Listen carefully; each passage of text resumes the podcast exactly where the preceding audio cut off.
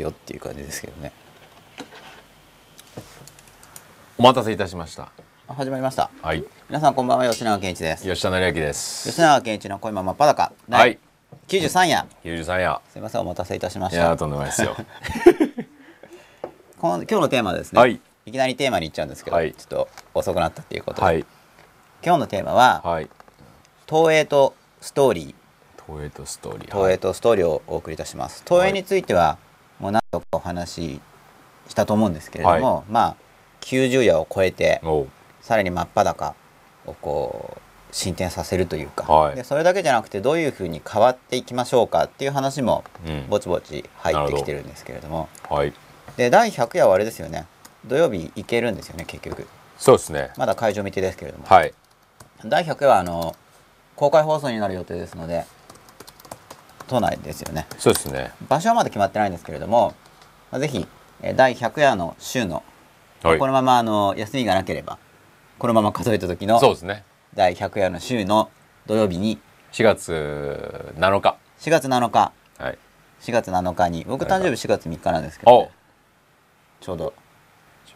誕生日の4日後ぐらいに、4日後ぐらいはい、第100夜を公開放送ではい。やりたいと思っております、はい特に誰も来なくても一応公開放送ってことで やりますのでよろしくお願いします。じゃあちょっとツイッター見てもいいですか、はい。今日の話いい話になる予定ですよ。ああそうですか。一応毎週そう思ってるんですけどね。あお6日前？あこれあれですね。先週ですね。お。いいオレンジボックスさん学生時代の楽しかった留学生とのエピソードをたくさん思い出しました。楽しい放送ありがとうございました。また中国語スタディしたくなりました。ユーストリーム放送お疲れ様でした。ということではい。これ先週ゲストのはい。ジェナさんがいらして、はい。中国語のことなどについてお伺いしたからですよね。はい。そうだから先週なんか吉田さんが全然話してくれないからあのあれやっぱ嫌われちゃったかなとかって思って何ですたんですけどかそれは。いやこのやっぱ嫌われちゃったかなって思うっていう話が、は今日のテいーマの東映とストーリーに深く関わってるとかっていうかまあもうそのものに近いんですけなるほどど。僕もそういういろんなストーリーを抱えてるんですよ。ほでこれみんな苦しんでるんですよ、うはい。まあ、僕も含めて、あまあ、比較的僕は幸せなんですけど、はい。幸せ者だと思ってるんですが、はい。まあ苦しみもあるわけですね。でその背後にこのストーリーが結構関わってるんで、なるほど。はい、いろんなストーリーからの影響が出ちゃう。感情とかの感情とか判断とかうん。特に不安とかっていうのはほとんど抱えてるストーリーの影響ですからね、でそれがまともだったらいいんですけど、うんまあ大抵入れ込まれてるんですよストーリーが、うん。一応今日この「プロパガンダ」っていうパンダじゃなくてプロパガンダっはい。ていうこの「プロパガンダ」って本持ってきたんですけど、はいはい。こちら日本語版ですね。でプロパガンダっていう単語結構有名じゃないですか。うん。なんか僕常識だと思ってたんですよ。はい。そしたら、うん。だんだんいろんな人と話すようになって分かったんですけおど単語しか知らないみたいですね、うん。大抵みんな。うん。でこの間吉田さんと話をしてて、うん。これ確か戦艦機ぐらいの本なんですけど、あのー大恐慌ぐらいの。は初版が1928なんで、あえ。えはいここの本ですね、はい戦艦機で。で吉田さんと話してて、はい。あちょうど戦艦機のプロパガンダの本ぐらいに吉田さんになってきたじゃないですか言うことがあってこの間言ってたじゃないはいですか、はいはいその本がこれです。なるほでなんかちょうど100年前ぐらいどなるほど。の本が、うん。こういう本としては。なるほど。まあ今リアルタイムみたいな。なるほど。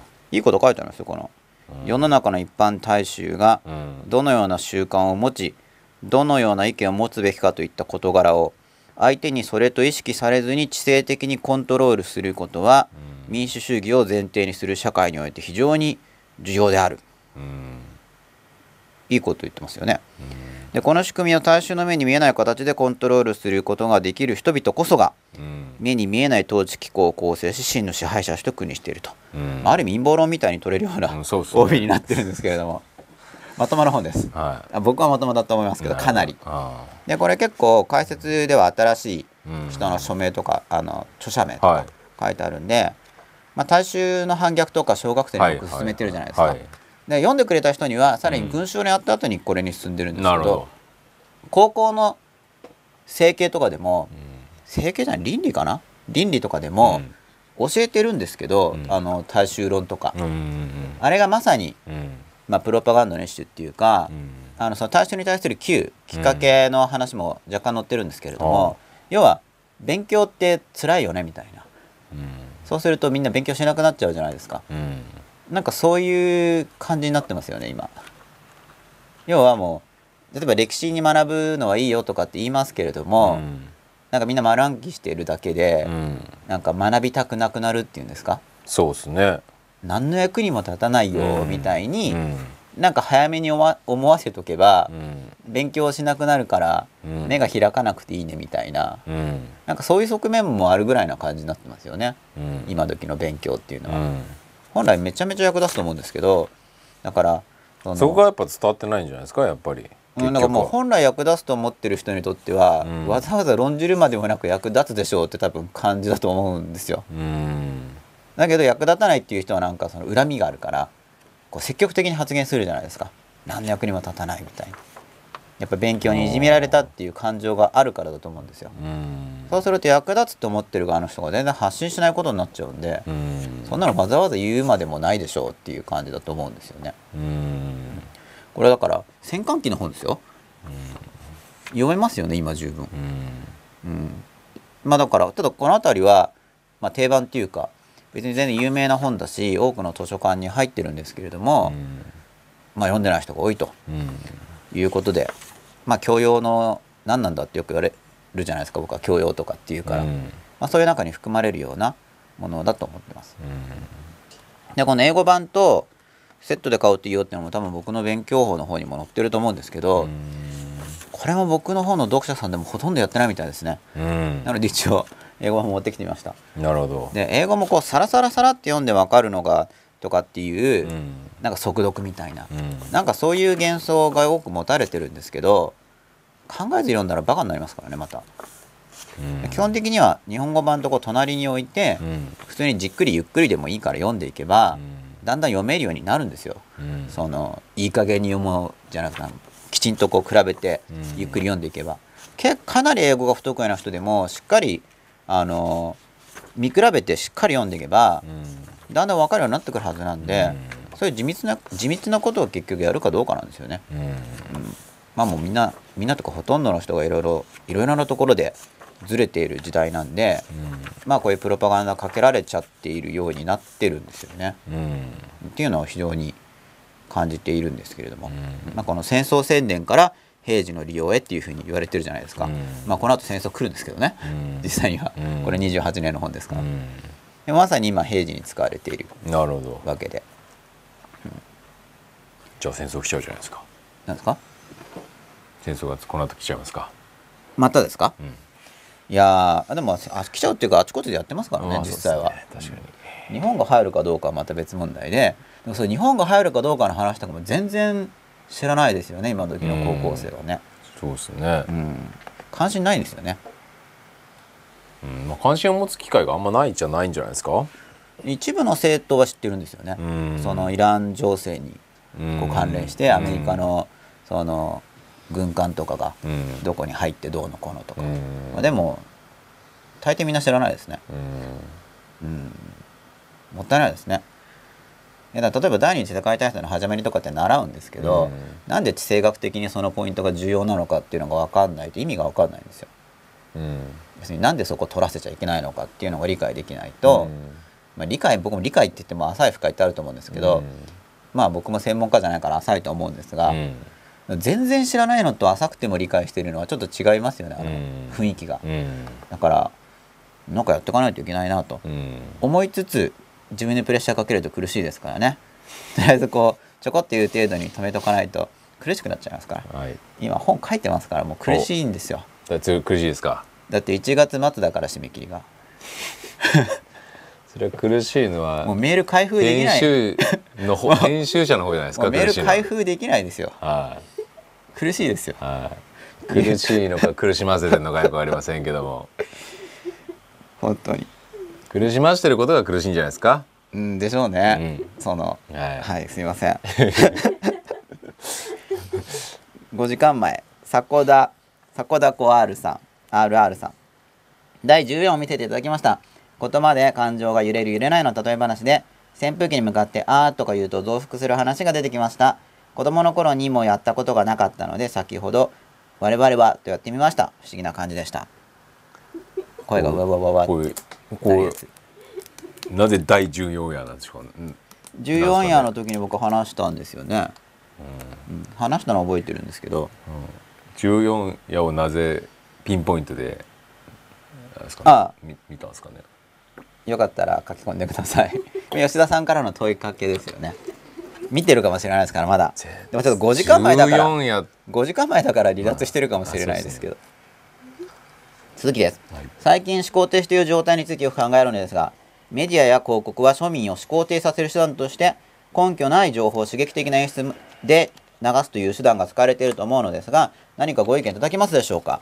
もうなんか、はい打ち合わせてたかのようなはい。書き込みをいただいたんですが、打ち合わせこない。れについてあこれ見てごでこの本を、うん、そんな風に思われますが ごそういうそういうわけじゃなかったんですけどあのまあ例えばですけどこういうの読んだりとかあと普通のマーケティングの広告技法の本とかを読んでもいいと思いますけど、うん。ここ結構この辺りから入るのおすすめなんでうん。で同名の本も何冊か出てますけどまあいろいろ読んで横に読むのもいいと思います。これエドワード・バーネーズさんのプロパガンダおすすめですよ。見てくださいこの厚さの差を。要所の方が薄いんです。うん。勉強僕と本当超役立つと思ってるんですけどね、まあだから。非常に残念ですね。どう勉強するかですよね。うんまあ、役立つと思ってる人の多くは、みんながやってないから得でいいよねって思ってるから言わない面も多分あるんですよ。まあそうでしょうね。それもあるでしょううんね、なんか自分のエッジがエッジってあの優位性がうん。失われちゃうじゃないですか。自分が勉強していて有利なポジションを構築してるわけだから、うんみんな勉強嫌いって言ってるからああそうって感じで。なんかそれもちっちゃな話ですよね、うんなんか今勉強好きにする本を書いてるからどこまで書くかっていうのをかなり考えてるんですよね。何度も書き直してるんですよ。で今のバージョンもこれいかにも普通に親が求めてるんじゃないよなここみたいな本になってるんですよね。でも見せるのが怖いんですよね編集者さんに。でもやっぱもうそこを変えないといけないですよね、うん。もう根本に、まあ、地根本的に。味地道な活動をしていこうと思ってますけど。僕はなんでそういうのやりたいかっていうとやっぱ僕の生育歴がやっぱ多分関係してるなと最近自分を見て思うんですでもだから大衆化しない形で勉強ができたじゃないですか。コミットしないで。ある意味では。そっちは大衆化の、まあうん警戒してましたからね。うん。洗脳とかそこですよね、うん。まあ結局やられてはいるんですけど、うん、だから結局なんか法人化させられてるわけじゃないですか。何ですか？法人化って。個人じゃなくてその長い小学校中学校高校大学をかけて、うん。個人というものから、はい。ある意味法人化という人間をこそれどういう意味で法人って？要するに社会社会というとこにはい入っていくための訓練としていいいい歯車になる溝掘ろうねみたいな。そうですね。そのための感性だとかをどんどんそぎ取られて、はい。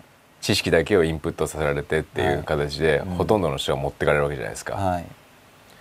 だからそこにコミットしてたらやっぱりまずいっすよね。うーん。本当にまずいと思いますよ、僕それもいろんな人だって話そろそろ聞いていきたいんですようん、ね、いや僕はもう仕事しててもうそういう見方をずっとしてますけどいやめちゃめちゃ実感しますよなるほど。だからやっぱり東大行ってる人がはい。優秀はい。な法人化してますよ、そういう意味では。あもう逆に？逆に。もう勉強。感性を根こそぎ取られて。ばっちり詰め込んじゃってる感じですか？はい。論理ロジックはでい。全部いけば、うん。全部が通用すると思ってる人がほとんどあだからロジックでですよねも弱いんですよね結局多分。いやっていうか伝えるパワーが弱いですよね。結局理屈で人なんかり、はい。ね動かすことはできないじゃないですか、うん。結局は。やっぱ多分理屈が浅いんでしょうね理屈じゃないですよ。やっぱり感性ですよね、なるほど。うん。人の心を動かす力がなさすぎですよね、俺の方がいいな夫婦って感じですか？全くもう相手にならないです。相手にならな相い手にならないです。うん。本当相手にならないです、マチベラですね。うん。本当なんないですよ、面白いですね。うん、100人の女性相手にしたはい。ら100対0で勝つ自信があります、それってあれですか？なぎ倒してい、やじゃなくて心を動かすっていう勝負をした時に100人の心女性の絶対勝つ自信がありますよ、あその理屈の東大生と。うん、ひどい、ひどい。何かあったんですか最近？うん、今日も昼間話した。そうですか。多いんですよでも。なそういう。そういう人が。まあ仕事からもね、はい。割とそういう人も会う多い会うことが多いですけど、あとやっぱり大手の人とかと、あの打ち合わせなんかしてると、はい。まあひどいっすよねひどい自分の意見じゃないわけじゃないいですか。ああなんか埋め込まれたやつですか？そうそうそう。自分の気持ちが入った意見を聞いたことがないですよね。なんか残念ですね、いやほとんどそうだと思うんですよ、うん、僕勉強したらなんだろう解放されて自由が開けるうんっていう感じなんですけどね、あの僕からすると。本当は個人の知性だとか感性のうん拡大じゃないですか学習って本来は。そう本来は。本来は。はい。だから説得力も増すし感性も増すからやっぱ伝わる伝達力も増すべきじゃないですか。う、ん、やっぱりすごくいびつですよね、なるほど。うんまあ逆に言うと、大大衆がバカだから結局だから結局は肩書きとかで、その人が言ってることは東大からはい。言ってるから正しいとかっていう価値観しかないわけじゃないですか、うん、まあ根拠を持って勉強してきてないわけですそうですね。だからやっぱりそれがもっと対象の人が感性を持って言ってれば、はい。本物か偽物かなんていうのは、まあ一発で見抜けるわけじゃないですか,、うん、なるほど。らその能力を持たないといけないなと本当思いますよね、まあ勉強ばっかやってる人って、うん。結局フィードバック源があの塾の先生とか、うん。学校の先生とか、うん。いわゆる採点者。採点者がそのなんていうんですかそテストやってる人っていうか、うん。ずーっとそこにさらされてるわけじゃないですか。そうですね。でその価値基準を埋め込まれるわけなんで、まあ偏った採点者になるんでしょうね。うん絶対僕テストバカにしてましたからね。うん。それ良かったと思うんですけど。だからやっぱりそういう何でしょう。やっぱり周りにコミットできてないぐらいが、今の現状だったらやっぱり、やっぱ試験問題配られてやっぱバカじゃないのって思うのはい。が結構バカじゃないのってあの、うん。この問題でうん測るんですかっていうような、うん。でも僕は東大の問題本当比較的好きだったんですよ。本当の話ですけど、うん。でそれなんで、いいじゃん。別にその、問題が配られた時に、うん。なんかそのうん。こうコメントがはばかられるバカさ加減みたいなうん。テストが来るわけですよ、うん。言わないですよ、うん。一応それぐらいの常識はもう小学校中学年の時には持ってたはずなんで。ちっちゃい時は持ってなかったんですけどねそこまで、だからやっぱり一番僕がやっぱりそこその今やっぱり関心が高いのは、はい。そこの吉永さんのだから僕のイメージでは要するに感性がと育つ前に、はい。今は知識というものを詰め込みすぎるはい。じゃないかなと思うんですよ、うん。だからこ自分の感性が育たない。はい。もう知識なのにがんじがらめにさせられて、その枠内でしか思考が働かないみたいな、はい。でも例えばそういうあれらみたいにちっちゃい頃にこう親に対して疑問を持つとか、はいその知識の前に感感情みたいなものが動き出すと、はい。逆にこういろんな思考の自由度みたいなものとか、知識に対して自己というものををちゃんと中心に置いた知識というのを吸収していくとかっていうのが、その辺がどこにポイントがあるのかなっていう。あポイントはですね、うん。これ本に書くのはあえてやめようと思ってたんですけど、うん。言っちゃうんですけどね、うん。言うと書けって話になるかそこもしれないんですけど。絶対重要だと思いますよ。ポイントは単純で、うん。あの分かんないことは嫌だっていうふうに踏ん張れる方って僕は思ってるんですよ、ん。なんか分かんないままみんな覚えちゃってるんで、うん。僕はあれはもう高3高3だと思うんです。よ、でも分かんなかったら嫌なはずだから。じゃあでも分かんないことっていうのが多分例えば受験勉強とかやったら、はい。出てくる問題とか問題集に出てくる問題とかテキストにある言葉とかっていうのが大体枠になるじゃないですか。はい。そうしてもっとその外側に、なんかもうそれ分かろうとすれば、結局いろいろリサーチすることになるんで、意味が分からないことが嫌であれば、それをネタにして勉強していけるんですよ、分かんないのがてか分からないのはや嫌なはずなんですけどね、うん。でその気持ちをなんか無理やり押し込めて、うん。なんか分かんないけどそういうこと言ってると、点にならないからっていう話だと思うんですよ、うん。点とかどうでもいいじゃんっていうふううにん本当に思えるかどうかってういうん。感じだと思うんうですけどね、ん。なんか気にしすぎですよねみんな気にする気持ち分からないではないんですけど、うん。まあ価値観の問題だからそこは。だから探求のこう本来あるべきこうま要するに知らないことを知りたいという純粋な探求心が、やっぱり歪ませられるみたいな感じなんですかねそういう意味では、相当歪まされテストというものに対して探求しなきゃいけなくなるわけじゃないですか。要するにテキストテストの答えを出さなきゃいけないっていううんところに対しての探求になるわけじゃないですか、はい、それは僕は不自然だと思ってますけど。ってことですよね、学校の科目の選定とかはそこそこまっとうだと思うんですよ、うん。実は。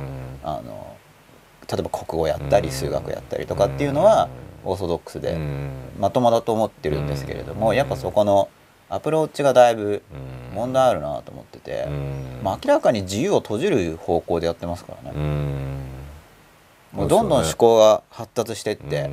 いろんなことが見えるようになってきたっていう雰囲気雰囲気がうん。感じられないんですよね。うん。あのむしろ多分どんどん視野は狭くなるんじゃないですか？う、ん、自由が狭まる勉強って勉強なんですかねっていうのを思うんですけど。でも多分だからそういううん。社会人という、で僕なんかは法人家団っていうふうに捉えてるんですけど、はい。こ個人のね、っていうところにほとんどやっぱり仕向けられてるじゃないですか、はい。それはどんどん視野は狭くなるよなっていう、自由はなくなるよなっていう、まあ、仕組み作ってる人は僕は相当頭いいと思いますけどね、はい。まあいろんな意味そういう意まあ、味で、ね。個人がやってるんじゃなくていろいろ積み重ねられていやでも僕は頭良くないと思いますよ。だだって結局行き詰まってるじゃないですか。そこで。結局そこでどこの階層も自分たちでそうやってやってきたのに、はい。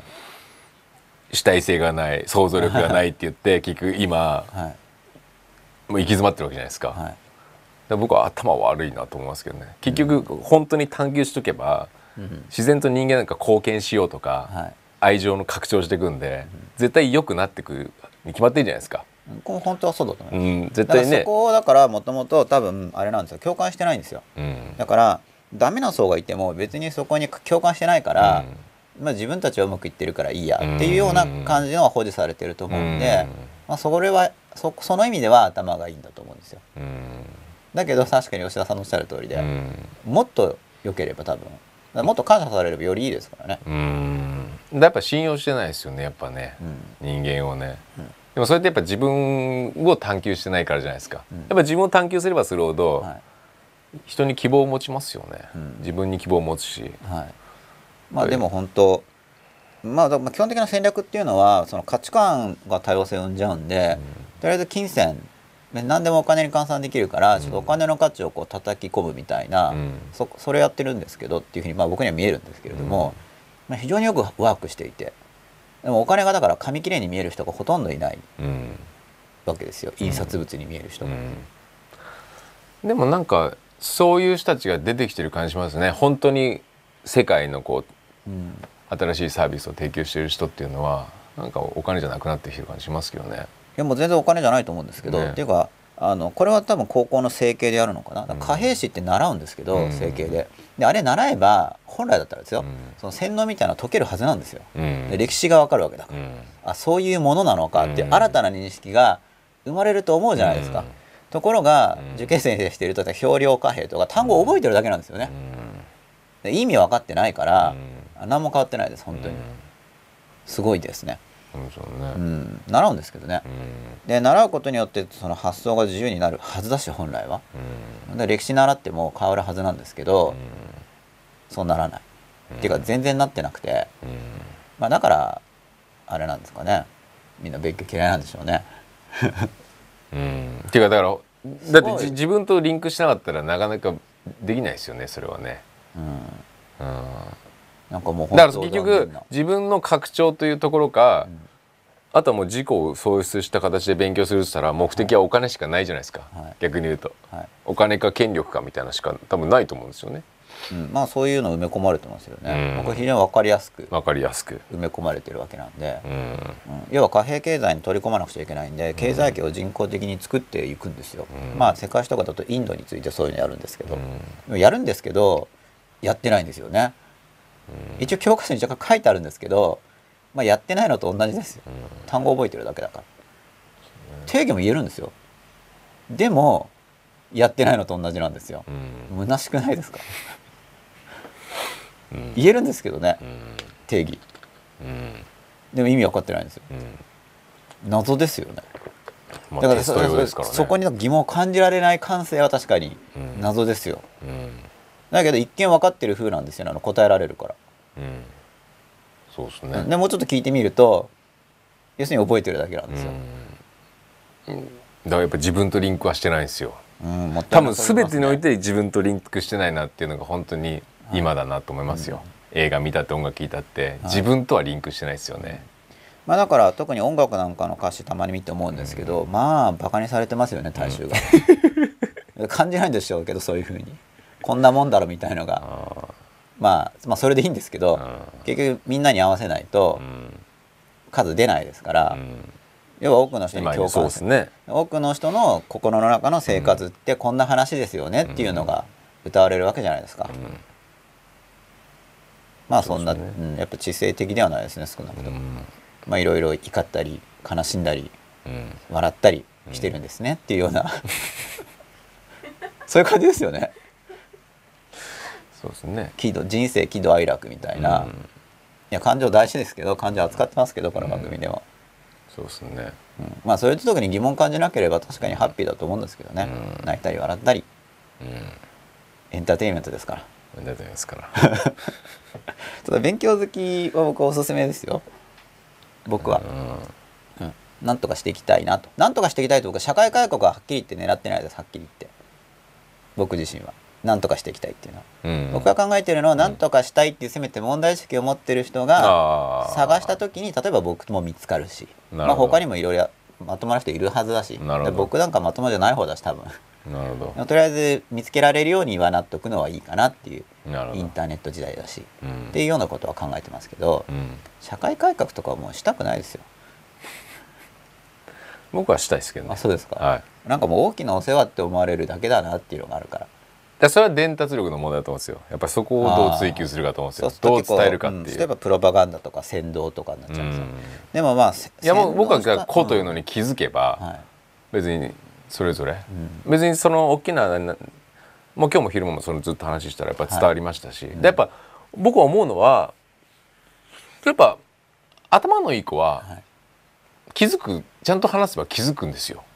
うんそうじゃないですか、うん。頭いいわけだからやっぱとやっぱりなんだかんだ言って東大生とかっていうのはちゃんと話して理解できると、はい。つすごい伝わるんですよ。さっきまでだいぶけなしてましたけど。いやだからさいそれを知らないんですよ要するあにそんな話を初めてて聞きましたっていう話なんですよ。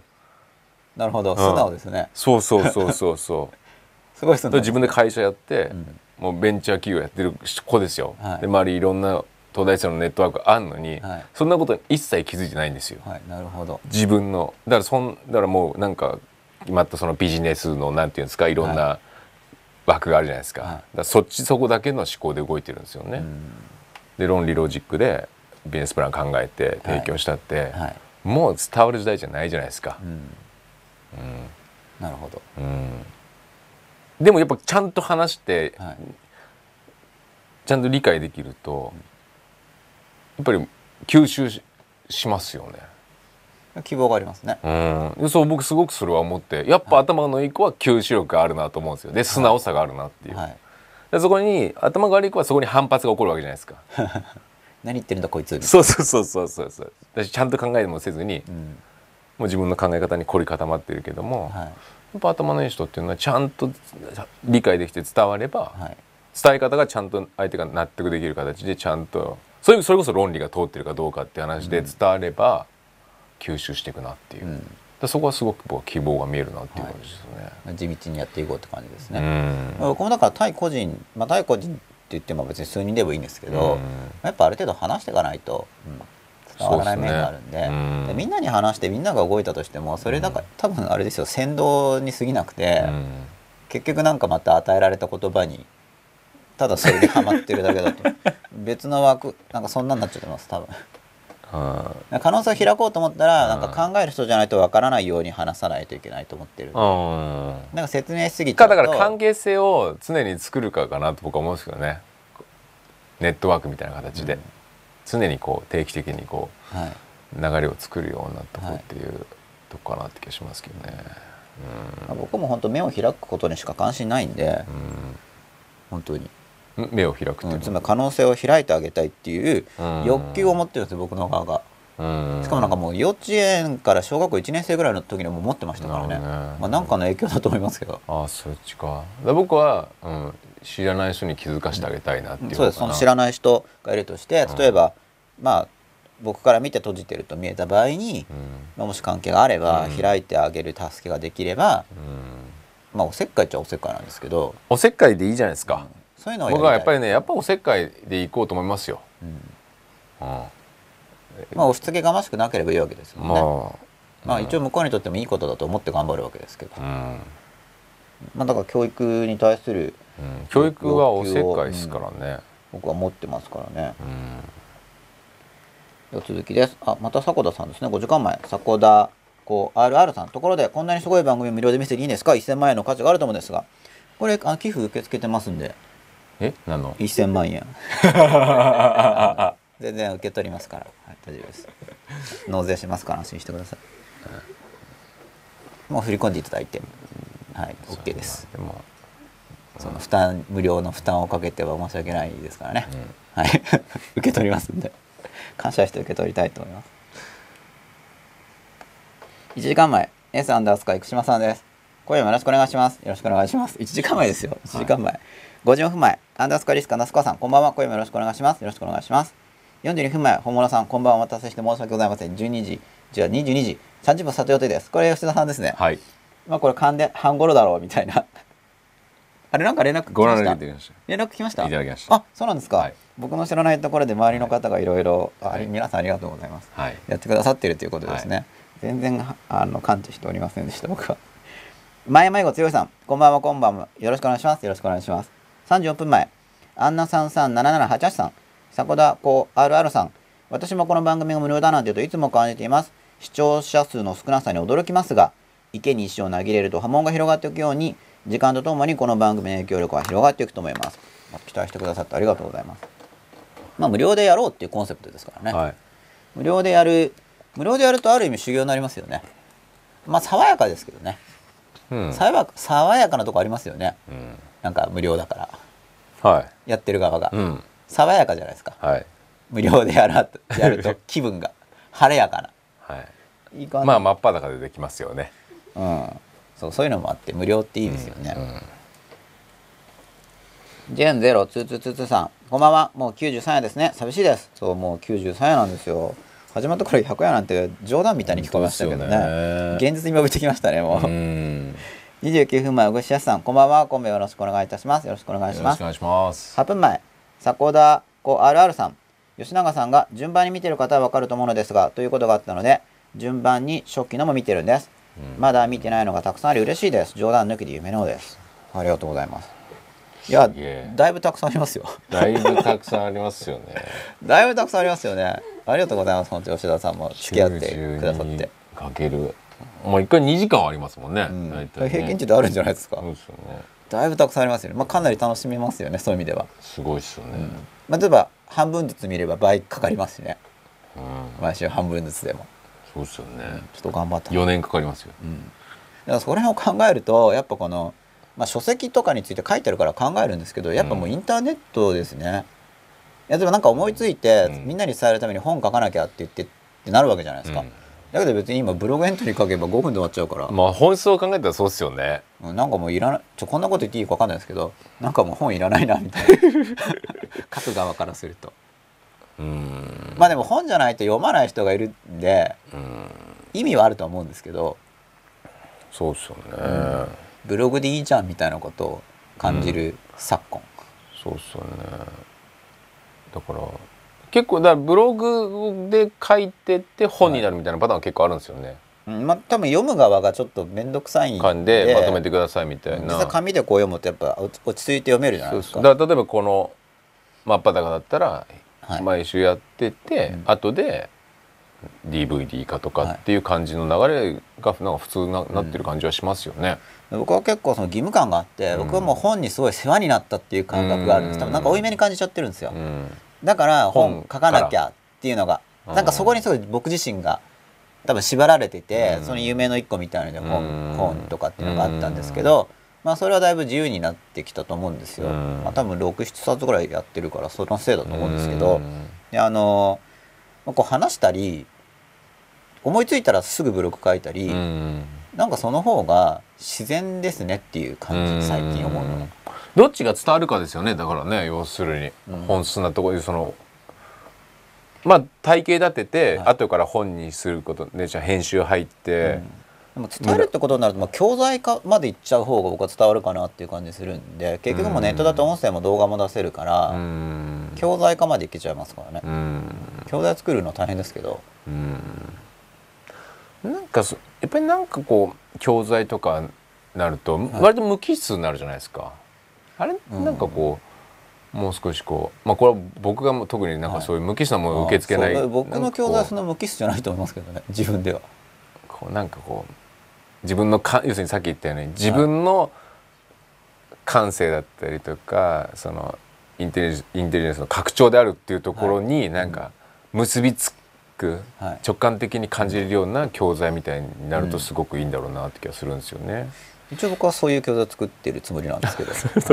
また吉田さんの関心レベルとずれてるから やってないと思いますけどね。でそれがだからネットとかでかなりできるなっていう感そうだ覚がやっぱりねブログとか多分映像とかの方がやっぱりその辺のは伝わりやすいなっていう気がしますけどね、あとその思った瞬間のできるだけその鮮度が、あそうですそうです、うん、早い方がいいですよね、いろんな意味で、うん。いい時代になってきてると思うんです僕は。そうですよね。だからやり方がいろいろやっぱり考えなきゃいけないですよね。ハッピーですよね、うんなんかだから僕は幸せだなとか本当結構思ってるんですけど空見ながら。幸せですよね。ネアウトプットネット使えますしね。ネットリテラシー。だからちっちゃい時に、うん。これもちっちゃい時と小学校中、うんうん。小学校の中学年ぐらいからですね、うん。ちょうど、まあ、PC の PC が日本に始まっ普及し始めたっていうか、うん。NEC の PC8001 とか8801とか、うん。シャープだったら MZ80B とかの時代ですよね、あの頃ぐらいから結構関心があったうんんで、うん。まあ、コンピューターの時代が来るっていうのは皆さん読んでたことですから、うん。皆さん読んでましたけどあの段階でそのまあ拡大するマーケットだから株買っといたら相当儲かるはずですけど、まああんまいなかったですね、うん。うちの父もコンピューターの時代になるってはっきり言ってたんですけどねなんで買わないんですかね株。そのタイミングで。それは多分僕ね勉強不足だと思うんですよ単純に。いパパソコン買わないのが？や株を。株、うん。ああ要するにうちの父親はお金に関心がなかったかってそうじゃないですか、あるんですよ。うん。でこれからはコンピューターの時代だってうん。相当言ってたんで、うん。でそうなっただろうって言ってまあそれは当たってるんですけど、うん。まあ株買っとけばいいじゃないですか。ああなるほど。別に何なんですかね。だからそれ多分勉強不足によって可能性が閉じてるんですよね。そこまで望んでないんじゃないですか？結局でも、うーん。なんかが分かんないんでしょうねきっと。うん、っていう判断です僕は、うん。いろいろ言ったんですけどね、うん。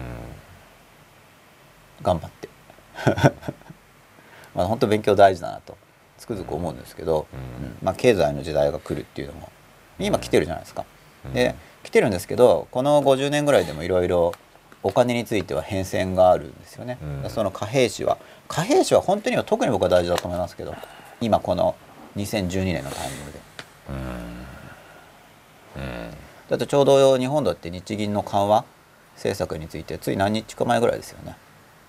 そうなんですか、大事な話だと思いますけどね。うん。まあ、今緩和がトレンドなんでうん。世界の世界のトレンドです。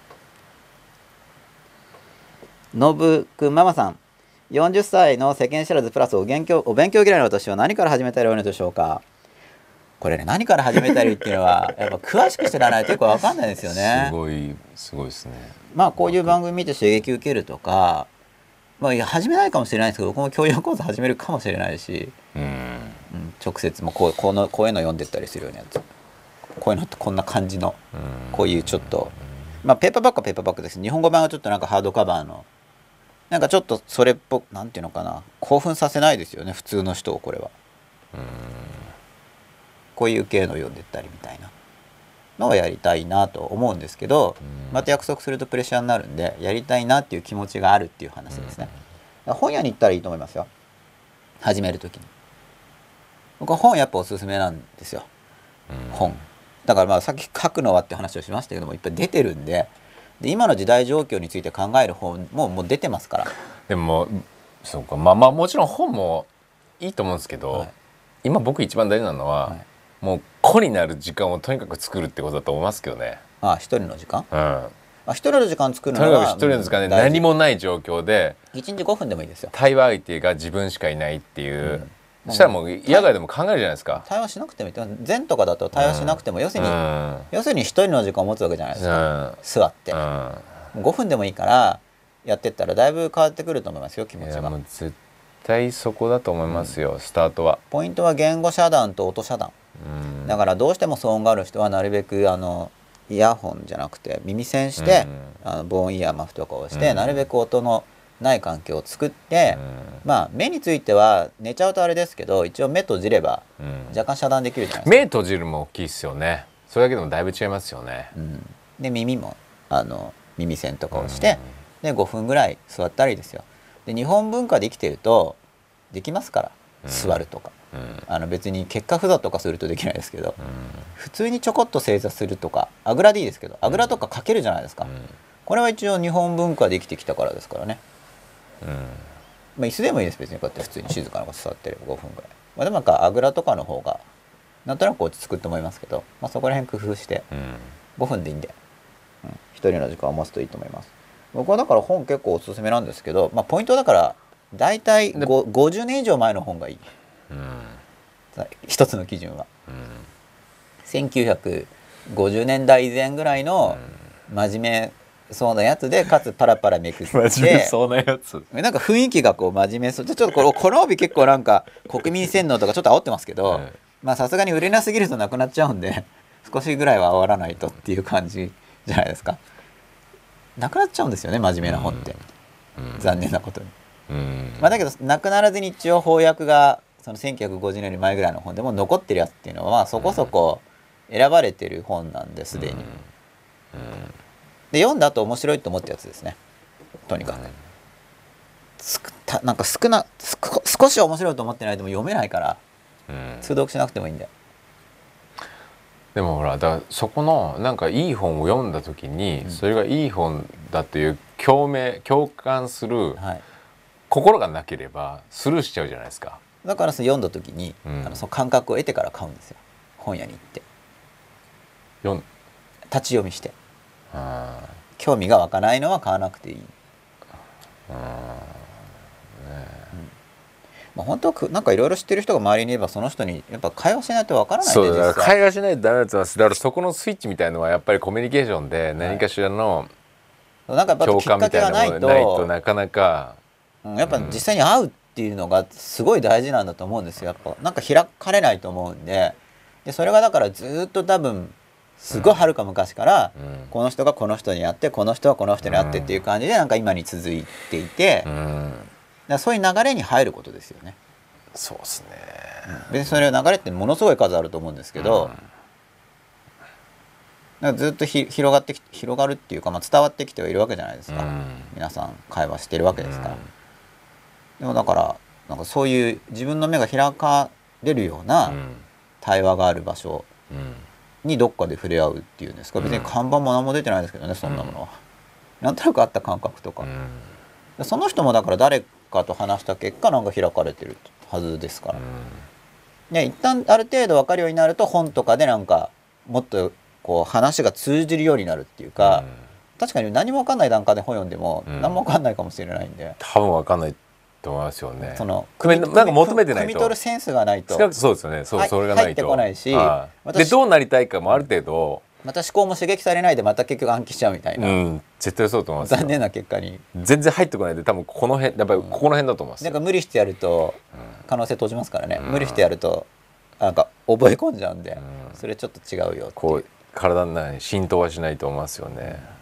だやっぱり自分の中の問題意識とかやっぱりこうなりたいとかこういう方向に行きたいっていうのがはないとなかなか、い、そうですよね、うん。まあやっぱりだから家庭教師いいなって思うんですけどまあやる側も大家変庭教師はいいと思いますよやる方も大変なんですよ でもやっぱやだらそれをどうまあだからそれこそね、まあ、この放送もそうですけどやっぱりだからそういったものをもっと。人数できないです、まあ、やろうと思ったら頑張った時もあったんですけど、実に辛かったですね。もう肉体レベルで辛いですよ。その肉体が辛いですよ、頑張りましたけど。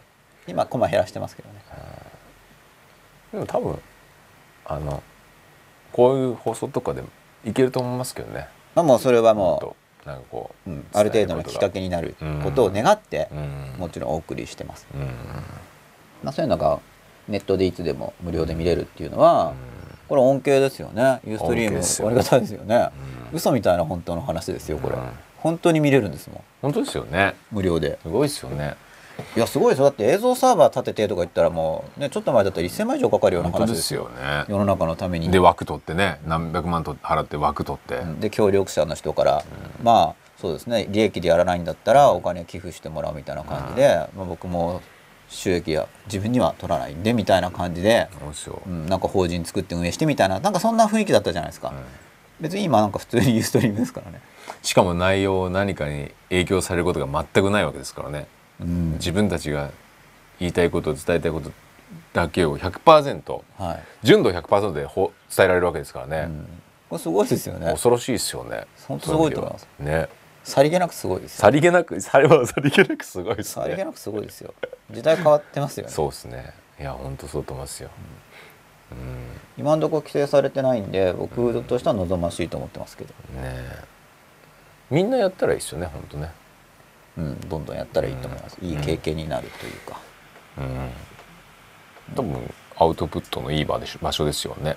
そうですね、うん。まあ多少多少なりとも見てくれる人まあ、僕もだからさっきみんな見てないって言ってたんですけど、まあ、負けやんなきゃ人来ないですから、うん。マーケティングほとんどしてないんで、まあ、うん。ゼロじゃないから若干見てるんですけど、これ本当にしてなかったら多分だって分かんないから見ないじゃないですか、なんか人数は本当マーケティングの問題で、まあ例えばこれで広告費をある程度打ち込めば、まあ、まあもっと人増えますけどね、まあ、そのうちやるかもしれないですけどなんか、終わった後とか 終わっちゃいますけど、まあ見てもらいたければマーケティングするすれば人は増えるかなと思います。あの僕ママさんは何から、まあ、とりあえずこういう番組見てるっていうのももうすでに始まってるしつまり何から始めたら良いのでしょうかってことですけど実はもうちょっと始まってるってことでもありますよね。あとやっぱりあの無理して探さない方がいいんですけどいい感じの勉強会とかがあれば参加するってことですね。なんかね無理して探すと良くないのに頑張って出ちゃうからダメです。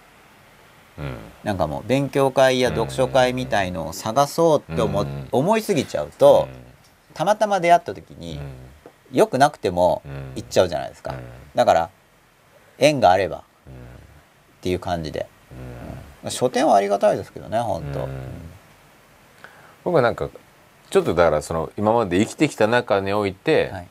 なんかこう心がすごく踊った瞬間とか、はい。まあそういったものはい。をまずこう、はい。からヒントを探すっていうのがいいんじゃないかなと思いますけどね。ああそうか、まあ、もし僕が一冊本進めるなら、うん。あの高校生用の、うん。あ倫理の資料集あれおお得です。うん。書店に何種まあ大書店に行って、うん。そうすると何種類かあるんで、本当お得だと思うんで、うん。倫理の資料集がおすすめですね、うん。まあ、そうするとあれも難しすぎて読めないんでとかって言われちゃう場合もあるんですけどそんなにパラパラパラパラ見て刺激を受ければいいんですよとりあえず、うん名前だけ知ってるような人が出てきますから。でもこれは学校教育の成果なんで、うん。とりあえず名前聞いたことがあるっていうだけでも、うん。でちょこっと気になった人読めばあの自分の思考が刺激されるのが目的ですからね、もはやあの入試とかなければ覚えなくていい最近なんかありません？30分でわかる哲学とか。うん、分かりっこないですけどね。僕はあの高校の資料数は、うん、やっぱはるかにまともだなって思いますけど。なるほど。資料集お得ですよ。だから僕は学まああれそうですよね。ネタはいいんですよ。あれ普通のなんていうんですか、一般書だったら結構値段しますよね。うん。しあとぜ売れないですよ多分あんなの。ねでも印あれ安いですよね。安いしまともですすよ学校教育の内容はそこそことか,、まあ、とかかなりいいとも言えると思うんですけどまあなんかがあって全然あんま機能してないですね、うん。もったいないっていう感じ。実に。そこら辺をパラパラ見てで気になったらこう、まあ、英英語、まあ、ちょっと何語できるか分かんないですけど向山さんが、まあ、原書で読める言語がある場合には、その気になった人の日本語版と原書をセットで買って、読むっていうのがおすすめです。16分前。坂田子 RR さん。吉田さんから感性そぎ取られというお話が出てきましたが大手に雇われる仕事において自分の感性を1%も殺さずに仕事をするのは可能だと思いますか？吉田さん宛ての質問です、僕大手にはされたことがないんでわかんないですけども、うん、まあ自分をしっかり持ってれば別にできるんじゃないですかね。まあ自分をしっかり持ってれば全然可能ですよね、うん。うん。うん。まあ殺さずにっていうか伸びるんじゃないですか体験が広がって、うん。まあ全自分で押し殺せばっていうのを自覚持ってれば別に大丈夫ですからね。うん。とにかく自分をしっかり持ってれば大丈夫。どだからあんま環境は関係ないと思うんですけどね。意識の問題だと思いますよね。まあ、そうですね。僕も大手に雇われることないですからね、向こうも雇いたくないでしょうしね、うん僕も嫌だし。うん。そうするとあんま関係が成立しないですよね。そうですね。別に大手に雇われてもいいと思いますよ。だからそれはその人の、うん。まあ、好き嫌いまあでも、ま、間違いなく僕が感じるのは大手はだから内部じゃなくてやっぱ外部にそういう医師だとかはい。なんかそういう人を求めますよね。なんですか？外部に石って別に内部の社員からなんか新しいアイデアとかなんかそういうんじゃなくて、なんか外にいる人のなんかこうアイデアとかコンテンツをこう手に入れようとしますよね。おそうなんですね、うん、と思いますね。まあ全てじゃないでしょうけどね、ん。すごくそういう感じますね。はい、まあ吉田さんとしては、まあ、別に大手に行ったからってこれをさぜに仕事をするのは可能だと思いますよってことですよね、うん、僕もまあやったことないですけどあでもどうなんだろうまあそこの大手っていうところに本当にバイトも含めて一回も働いたことんないですねもう。影響力がすごい上手に経営とかされてて、うんバッテリー染まるようになってたら、うんそいでないぜって思っててすっごいそがれてるとかもありえますけどね、うんそうですね。でも最近の例えばあのグーグルとか、はいああいうとこってどうなんでしょうね。なんか割と個々のやっぱり、うんイノベーションを起こりやすくしてるんじゃないですかですよね。で割とやっぱり個というのをすごく重要視してる感じはするので、はい変わってきてはだ日本の古い企業ですよね。うんまあ、可能性を開いてあげる企業っていう、うん。まあ、それはやっぱりいい人が来ると思うんですよ。うん。うんだから、ね。まあ、いわゆる大手っていうかだからうん才能ある人っていうのは、そう確率的なこといわゆる才能、うん。才能がある人は確率的なことが基本的に嫌いじゃないですか、うん。だから才能ある人欲しいんだったら、うん。やっぱ才能ある人っていうのはお金以上に自分の才能を生かせ生かせるっていうところに喜びがあるんですよ、この自分の才能を分かってくれて、よね。で拡張できてる、まあ、いかうん。そうですよね。で才能ある人っていびつだから他のところダメじゃないですか、うん。でそこを分かった上で、うん。でも才能に価値を感じてくれて、それが発揮できればうん。嬉しいんですよ、そうですよね。才能ある人は。いや本当だと思いますよ。お金もまあお金もいるけど、うん。そこじゃないんで、うん。それが分かる人は才能ある人が集まってくれると、うん。なんか昔の政治家とかでうん。そういうイメージの人いるじゃないですか、うん。いいいい人。うん。周りに集まる人、うんあれはだから才能ある人は才能を輝かせれば喜ぶんだよねそうですよね。それは分かってるわけですよね。そのそこに場を与えるわけですよね。普通の人は自分より能力ある人に嫉妬しちゃうから、うん。才能ある人見ると潰しにかかりますからうね、ん。それは逃げるよっていう。それは成長しないよっていう話ですよね。組ややばられますよって感じですけどね。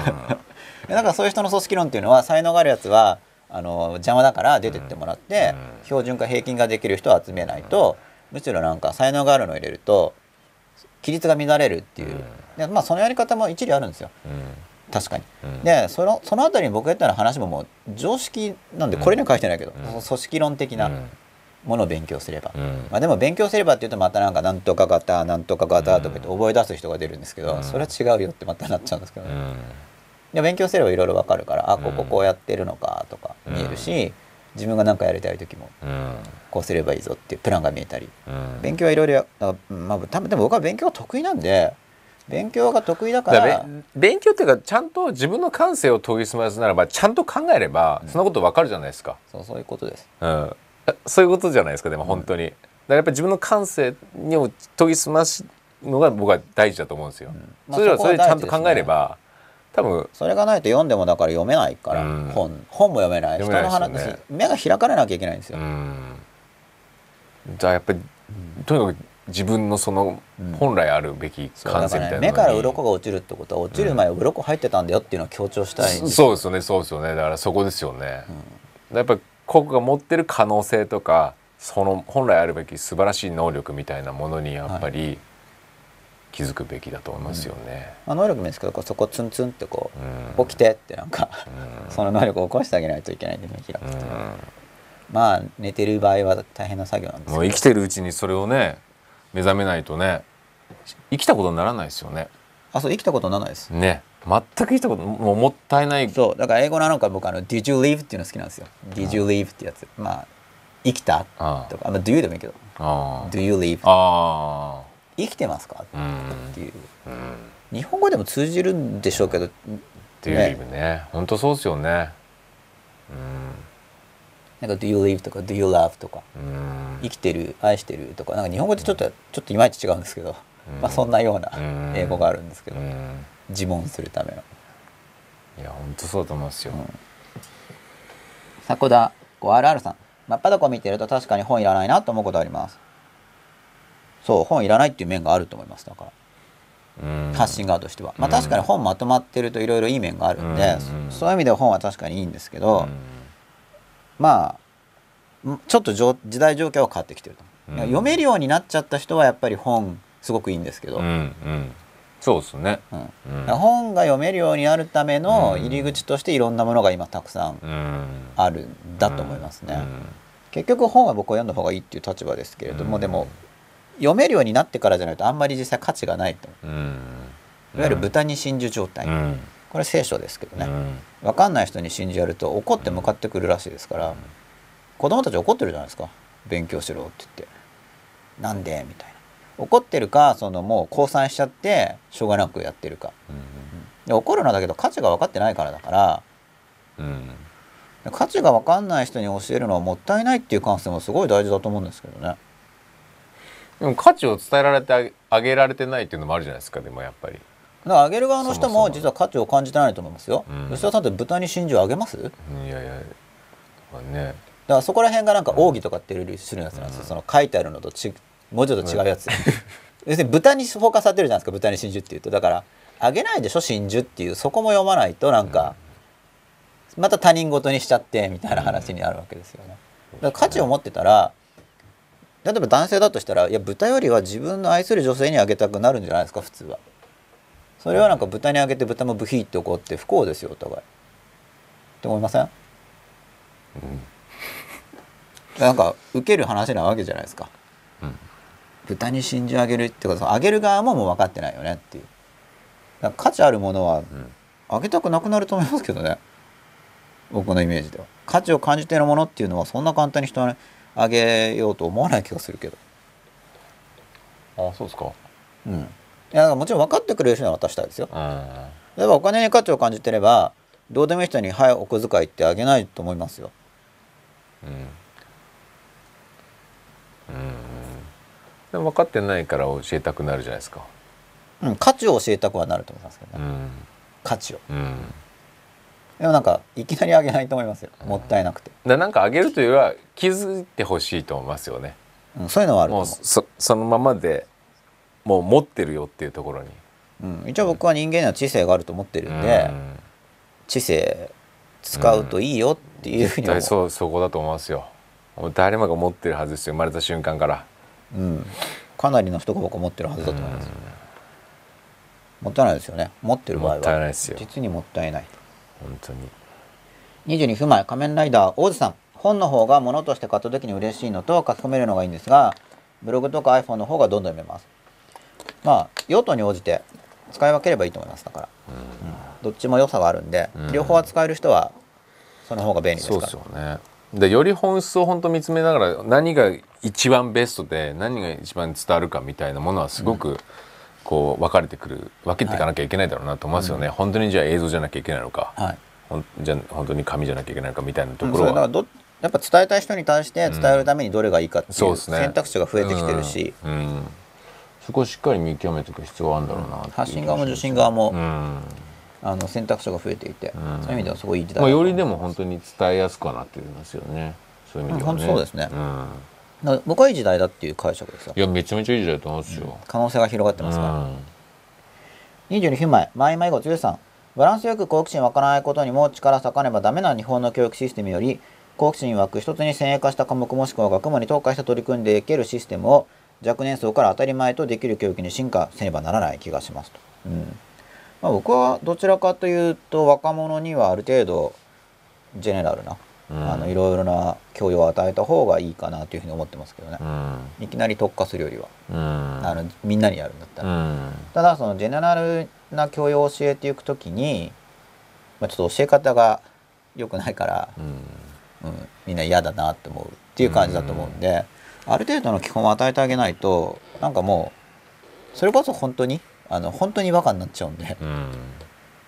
もうすごいすごいそれこそ本当にバカになってしまう。でもちろん意識高ければちっちゃい時に勉強してなくても、うん。じゃあ二十歳過ぎました30過ぎました、うん。でそこからやることは多分可能なんですけど、相当辛いですよ。うん。一応一応基礎知識を聞いたことがある。とやっぱりまあそれは一応いいこと。その後目覚めなきゃいけないかもしれないけどうん。入れ方が悪いと、うん。まあ、でも聞いたことがあるっていうのはいいと思うんで、うん。まあ僕はある程度基礎的な強化は一通りやらせておいた方がうん。いいかなとは思いますけど、だからなんかきっかけを持つと多分人間って、はい。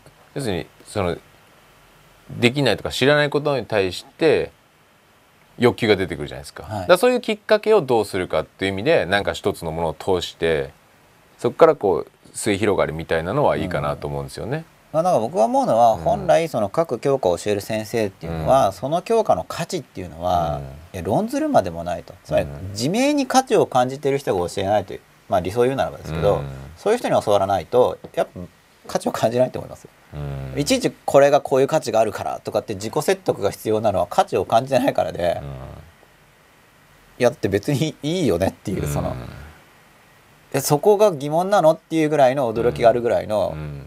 価値ないって感じる感性がちょっとあれって思うぐらいのうん。感じの人に教わるっていうか,、うん。みんな先生がそうだったら価値分かりやすいと思いますけど、まあそうでしょうね、そしたらもっと生き生き生きしてんじゃないですか先生が多分それは伝わると思いますけどね、楽しいんだなっていうところがそうなんですなんかいたじゃないやっぱりな何人かいましたよねこの人本当に歴史好きなんだなみたいなだから分かりやすいだとなんか先生だったら歴史とかだったら、そうするとやっぱそういう先生の話っていうのはやっぱりなんか伝わってきたなって気がしますようねん。そうです。まあ、ただ、うん。多くの場合好きっていうのがその本当に単なる好き嫌いの好きでその感情論の好きなんですけどね、あの先生自身も。それは結局意味が分かんなくても本当好きだからっていうその僕が言ってるんですけどもうちょっと知せ知的なフレームがあってそそういう感じですよね。だでもそれでも、え価値も分からず好きでもない先生に教われるは全然いいですよ、うん。ただそこが感情的に好きっていうのはちょっと、うん本来その科目が持ってうるん。価値を発揮できるかっていうのとちょっと違うんで、いわゆる趣味っていうか、うん。その種の好きになっちゃまあ多分学校の先生やってる方はそれぐらいじゃないですか大体。うでもでもその価値も感じず、ん。好きでもない先生に教わるよりははるかに。全然いいと思いますよね。はるかにです。うん。できることならだけどやっぱその本当の価値が伝わって、ああいろいろ分かるようになったみたいな。まあそうですね。まあそういう人は学校の先生はやらないんじゃないですか、えやんないですよね、うんまあやりたくない気持ちも分かりますけどね、まあどうなんでしょう、まあ、一一部の名門校とかにはいるんでしょうかね。よく知らないんですけどそこら辺僕もどうでしょうね。会いたいですよね。そういう先生ね。うんそういう先生に教われる人は幸せですよね。幸せですよね。うん、全然違うと思いますよ、まあ先生探しもやっぱ大事だと思いますね、そうですね。手間かけることでまあ中学校ぐらいで先生探しができたらいいですよね選べたらね。まあネット時代だから全然できると思いますよ、ね。別に講義とか映像なり音声でちょこっと学校のホームページとかに上げとけばいいだけだから、受講者の声とか。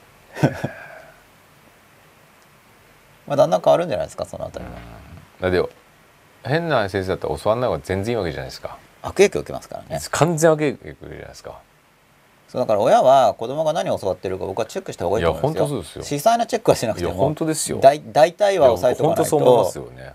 あらそんな風に仕上がっちゃいましたっていう方向に。次の授業参観はちゃんと行こうと思って。で出したらもう本当本当に前も言ったようにもう生かすのやめようかなって本当思いますよね。やる気そがれるぐらいだったら。も問題意識を感じてるわけですね。ああ俺本当思いますね逆に可能性が閉じますからね、ああ本当閉じますから。だったらなんかもう行かせないでうん。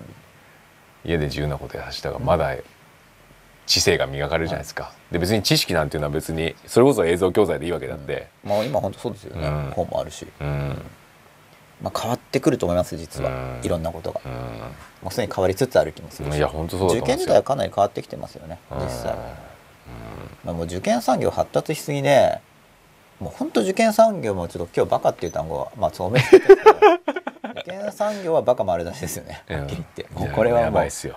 多分しかも自覚的にやってますよねあれは、そうっすよまあ、ね、全員じゃないですけど、うん。まあ、大きな流れとしては、まあ、あれは多分もう本当自覚的にやってると思いますけど。まあいろいろ言われますよね。うん。なんか学問は大学行ってからやれっていうのがいいわけ。あそうって感じ。ね俺の高校時代はとかみんな疑問に思わないんですよね、まあ仕上がっちゃってますよ。やばいっすよ。うん。まあでも問題意識がある人は引っかからないと思うんですけどもすでに問題意識がないですからねその時点で、うん。高校の時点では、うん。まあ、そういうシステムが成立しつつあるまあでも逆に言うとチャンスだらけですよ、あ、うん、そういう意味では。そうだと思いますごくそれは。うんやれることはいっぱいあるなと思いますね。すごいあると思う、うん、すごいあると思いますね本当にだから仕事はいっぱいありますよ。うん。本当にあると思いますよ。やっぱりみんなの役に立てるっていうのが仕事の本質ですか。う、ん。27分前ラグラギさんです。こんばんは。最近生放送見れてなかったのですが録画もじわじわ見てます。ありがとうございます。ありがとうございます。25分前迫田子 RR さん。未然に起きるという言葉を信じてきた自分が1000万払わずに真っ裸を見せてもらってすごい疑問の解決になっているのが不思議な気分なんです。ああ未然に起きる方があれか。自分に入るはずなのに、なんで無料なのに入るんだろうってことじゃないですか、うん。お金払ってないのにっていう。うん。うん。まあ一応コストがないわけじゃないですからねこれ。見るのクリックしたり結構長いし。うん。やっぱコストがあるからじゃないですかね。そこそれなりに大変だと思いますよこの番組見るのは。そうですよね。うん、大変ですようん。ね、だからお金払ってなくても銭じゃないけどう、ん。うん。コストを払ってると思いますまあそういう意味では見てくださる方に本当感謝だって本当ですね。まあでも楽しくやるとコストって言ってもあまりコスト感ないんですよ。うん。お金もだからみんな出す時こううーって痛いですけど、うん。その仕事自体うまくいってて楽しく稼げたらうん。そんなに痛く、うん。まあもちろんいらないものは買わないですけど、うん。そのお金に対してなんかその痛々しさがないじゃないですか、うん。仕事うまくいって稼いでれば、そうすると未然を切るって言ってもそのもう切るっていうあたりにそのなんか、まあ、苦労して稼いだんだろうなっていう感じじゃないですか、うん。まあ、だけど一応それを、まあ、僕もだからもともとの確か勉強法もなんか経営は簡単とか初め書いて確かカットしたと思うんですよね。残ってるかもしれないけど、うん。何々は簡単簡単とこれ列挙したとかあるんですよ。一部変え残 半巻変えそうだから切ったんですよ。うん。あれ切られたのかな？じゃあ、まあ、とにかくなくなったんです。あなんか苦労してるといろいろ周りの人は大変だよっていうのが今言いたかったことですね。苦労まあ苦労はするんですけど、うん。なんか痛々しいとその後で周りに復讐するじゃないですか、うんうんうんうん。だから苦労は、まあ、もちろん手間は何かにかかるんですけど、まあ、楽しくやれる方がいいですよね、うんやだとただこの楽しくやれればいいとまた似て非なる話が流通しちゃって、ワクワクとか、楽しいことやればいいとかってうん。その通りなんだけど、なんかすぐ違うもうすぐ似て非なるものが出てきますからね、うんなんかワクワクすることやればいいんだとかう言っん。て、いやうん。ワクワクすることやるの僕もいいと思いますよ、うん。だけどなんか違う感じの人が湧いてきますよね、うん。何言っても、ううん。んだからやっぱ個人と話していくしかないんですかね。そうですね。まあそれかだからまあっていうかそうですね個人で話すのともう自分がもうて圧倒的にそういう人間になるかですよね本当に、まあ自分がどうなるかは本当大事ですよ。もうほ多分そこがもうそこに集中してうん。やればまああそうあのビーンググで超皮肉ですがビーングって一番存在って意味じゃないですか、でも日本ではあれが就職雑誌の名前なんですね。まだビーングってやってましたっけ？本当だ。あの皮肉きついですよね。本当だ。でもあの皮肉を感じている人があんまいないっていう、ロストビーイングなのに本当は、うん、あれはだから多分か分かんないですけど確信犯であじゃあだからビーイングお前ら目覚めろってやってるのだから社会人にビーイングなんでしょ、僕なんかすごい皮肉で、うん。でき採用担当者は分かんないでしょバカだからって思ってやってるんだと思ってましたけど。要するに企業の出向する人は分かんないでしょ皮肉って思ってそこまで込めてかなり強い皮肉で言ってるんだと思ってたんえだって社会人がなることがいいことだっていう教育をずっとやるわけじゃないですか。うん。で要するに自分のことを言うとわがままだとか、は幼稚だとかっていうところをひたすら言われ続けるわけじゃないですか。でようやくあなたは社会人になれたねっていう立派に功を創出できたねっていう話じゃないですか。あー。まあ、あれつつけた人に聞かないと分かんないですけど僕としてはパンチ効いてんなこれっていう。すっごいなみたいな感じでしたけどね。僕の感覚はそういう感じですよ。でずっとあるからああもうこれ本当やっつけた人はなんか。痛快なのかなとか。うん。ビーイングですよ、存在ですから。かなりあれ皮肉効いてますよね、って思ってるんですけど全然違う意味かもしれないですけど、うん。そういうふうに僕は感じてるっていう話。多分そういう意味だと思いますよ。なんかもう本当あれバカにしてますよね。あのリクルート。いい感じですよね。だって、うん。あのお稽古って何ですか稽古と花子で稽古と学ぶ、うん。もうバカにしてるじゃないですか。そのビングにしても、うん。タイトルの付け方が。なんか僕はああいうの好きですけどね。そうですね。なんかあの価値を感じてなさそうな タイトルが。好きなんですけど。う、ん。うんあれ面白いです実に。だってあそこぐらいですよねその種のタイトルつけるの。ですかね。うん。まあちょっと僕もそんなに雑誌見てないんですけどなんかグッとくるタイトルを。ちょっと全然違う意味とはグッとくるなんですけど面白いなと思って見てるんですけど、まあ、そういう面白い。そういうそういうのも含めて面白いですね、うん、いろいろ面白いです。22分前仮面ライダーオズさん欲しい本があまり電子書籍にならないので持ち歩くのも大変です。この放送は手軽にどこでも見られるので嬉しいです。まあ、日本の電子書籍化の波って今年なんで今年電子書籍のポータルがあの出版社も今年ぐらいですね。日本の出版社が作り始める。うのん。まあアマゾンが上陸してくる前にっていう感じなんじゃないでしょうか、おそらく。えなんか Kindle がもう出るとかなんかこれなんか発表されましたよね僕も出るってよまあ僕も持ってるんですけど、うん。だから出るって何なんだろうってちょっとよく何が変わったか知らないんですよ。そうか。今あれはあ日本語版が読めないのかなもしかして今の Kindle って。僕も確かに Kindle あれでも日本語のも読んだことあるんですけどね。でも Amazon からダウンロードできないのかも日本語版が。うん。Kindle って普通に PDF とかテキストファイルも読めるんで。うん。普及しますかね電子書籍。まあいずれはするでしょうけど。うんまあ場所取らなくていいですけどね。うん。あの iPhone で読むのはすごいいいですよ。電車乗ってる時は。iPhone とか iPad iPhone がだ特に。あちっちゃいから。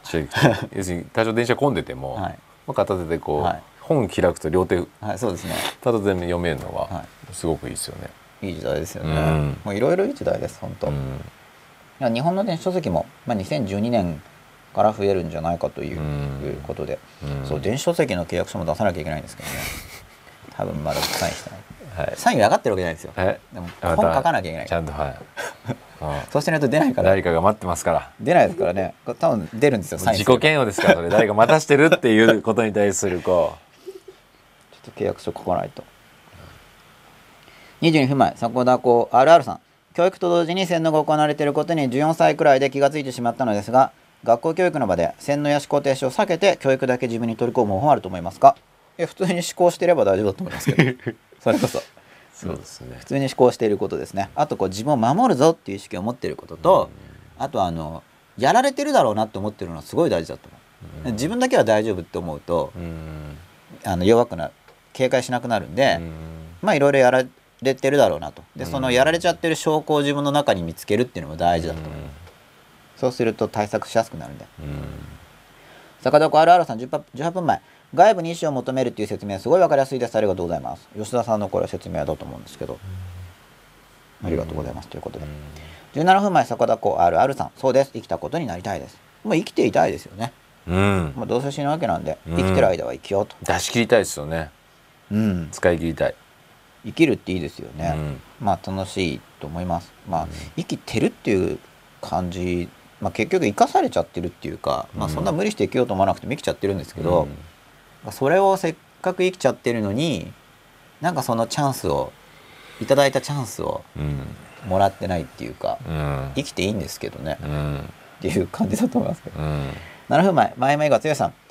中学の社会の女の先生の授業で先生の子供時代の満州からの引き上げの話戦争体験が一番印象に残り感銘を受けました、うん。これも実体験を話すっていうのは、うん。本当大事ですよね、うんだからまあ家族とかでも、うん。やっぱりファミリーヒストリー親とかうん。親戚のリアルな話を聞けるっていうのは、うん。本当すごい大事だと思うんで、うん。やっぱその歴史から学ぶっていうか、うん。でも自分の体験が話せるっていうのも本当大事だと思います。それはもうん。う体験ですからね。机上の空論じゃないんで。やっぱり人ひ人の話しか吸収できないんだと思いますよ。うんだと思います、ストーヒストリーしかね、うん。でこれ今追いつかわかんないですけど、はい。中学の先生の話覚えてるんですもんね。たった1回の授業のはい、話をね、やっぱ体験。これすごいすごいことですよね。で、うん。一回聞いて覚えてるわけですから、先生が語った方がいいです。だからこれが変な風に授業が管理されてると、あの教科書なんだろう書いてないことをしているってことで糾弾っていうんですか、うん。非難の対象になるんですよ、うん。でこれはもう学校教育で実際に起きてることなんですよね、非常用量外ですからっていう話ですか、要は関係ないことを話してる、うん。そうすると余計になりますよね先生が。多分、言いたいこと言えないんですよ。うん。そうなると。うそれを思うとネットいいな。んでもそれで負けちゃう先生ばっかりなんですかね。負けちゃうっていうかどうなんですか？ちょっとそこまではそこまで僕は内情詳しく知らないんですけど、そこでなんか。どうなるんですか？こ戦ったら飛ばされるんですかね？うね。どうなんですかね？ちょっとわからないそこまでは。まあでもその言いたいこと言えないって話は聞きます。うん。なんか評定基準っていうか、うんそういうのがダメみたいですよ。まあ現場の先生にもって僕も先生の知り合いもいるんで、うん。てか僕そもそも人と会わないですからね。人が大事とか言っておきながらあんまり。会った時にまた聞いてみようかなと思いますけど、まあ、でもほら戦いとかって言えないじゃないですか。それでたその人戦ってなんかクビになりましたとか言って僕責任取れないですからね。うん。戦いたい人は戦ったらいいと思いますけど、まあ、僕はだからそれだったらやめるよっていうタイプだから、うん。なんかネットで、まあどっちかですよねでもね。ネットで言ってる方がいいやみたいな、っうんて感じです,、そうですよね。僕は。うん。ということで、うん。えーイントロダクションで11時50分ぐらいですか、はい。あの吉田さんの終電の前に。はい。で一応今日の話もあれですね「トエトストーリー」に関連してるんですけど、はい。はい。まあ、ざっくりせっかく別にこのタイトルに関連した話をしなくてもいいんじゃないかくらいの流れなんですけど、はい。やりたいと思います。はい。それこそカリキュラムをやるぞみたいなはい。感じで。今日93夜でしたっけ？はいで東映とストーリー。まあこれはもう題名聞くだけでわかると思いますけど自分がいる時に自分の心の中にこうストーリーが入っているわけですよ。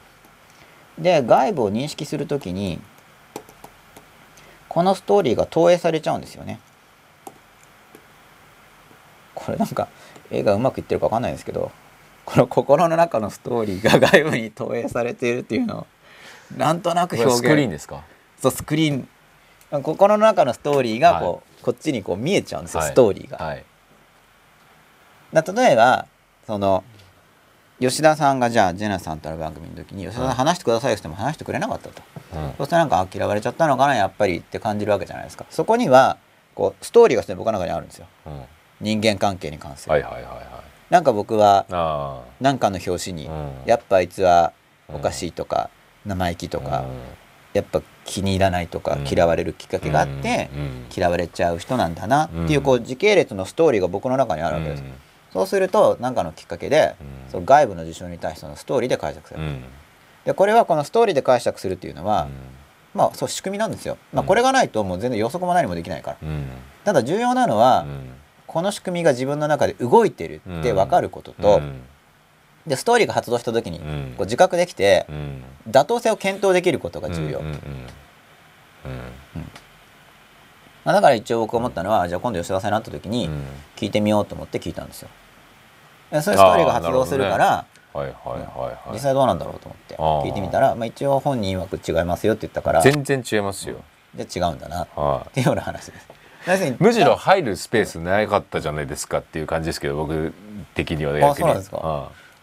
た。だ僕としてはそのだからストーリーが投影されてるわけですでほとんどの人のまあ要する不安とかもに経験に基そうづくわけです。もんねそうだからこの仕組みはまあなきゃいけないんですけど、そうですよね。いいことでもあるわけですもんね。うんないと多分つながりわかんなくな毎っちゃうから。回ゼロからやんなきゃいけないわけですもんうんもう断片的になっちゃって、うん。だからひひそうですよね。必要なんだけどただこれがうん。ストーリーの妥当性を検討しないと、うん要するにだんだん頑固になってくるんですよ、まあ、頑固ある意味まあ頑固、日常会話の頑固とはちょっと違う意味要するにも入るコミュニケーション取らない方を選んじゃうってことですよねいやストーリーを信じるってことです。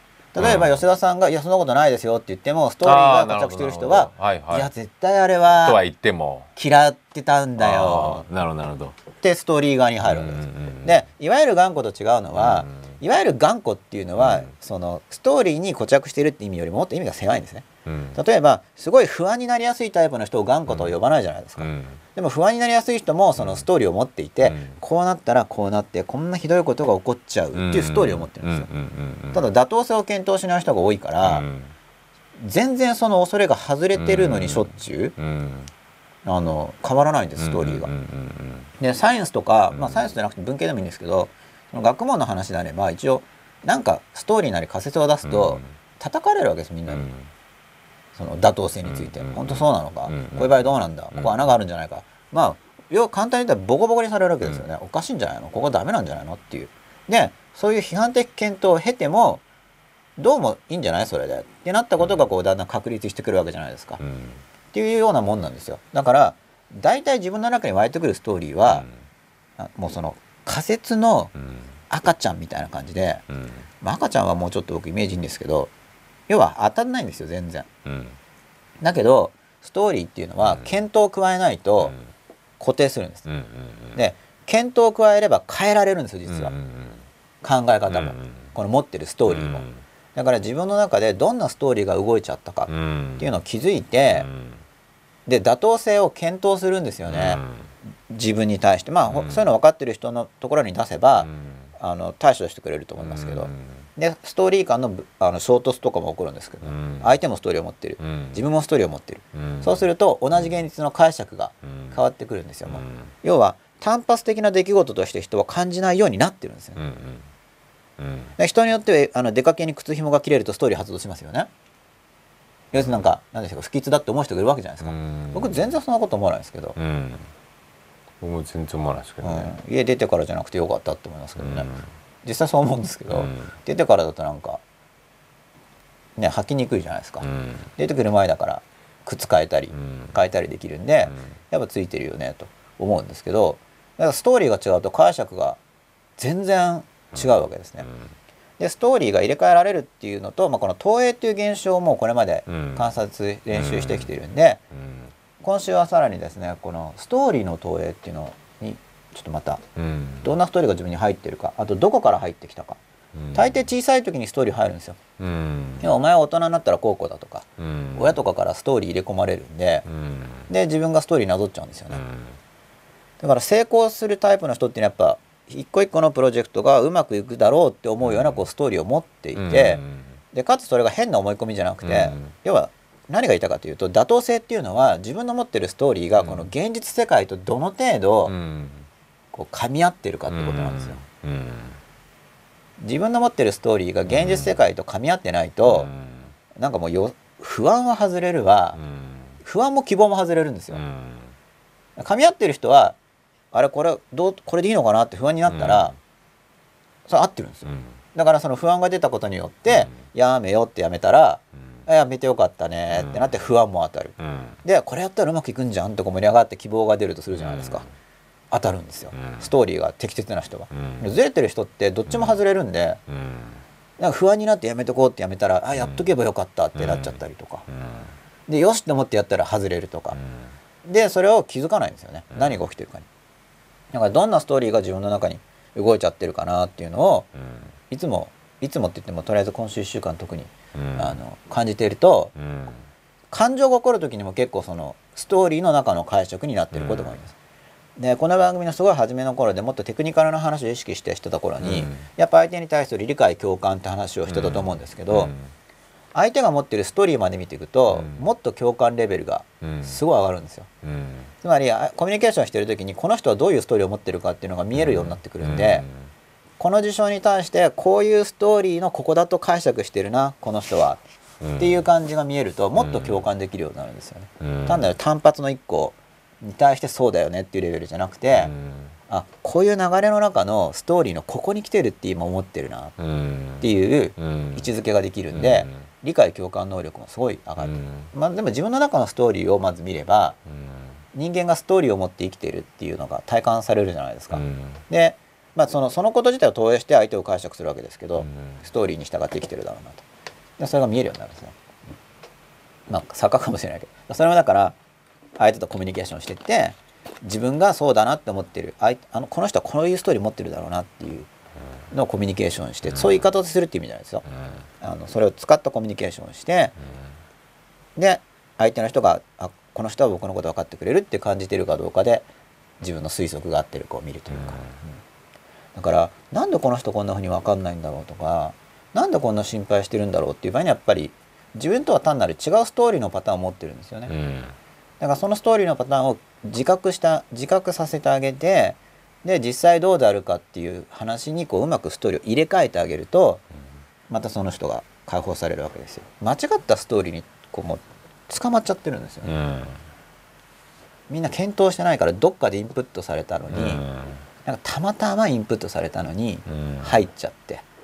でまあジェネラルストーリーもたまたまでもだから過去のネガティブな経験が多いんじゃないですか？一番は。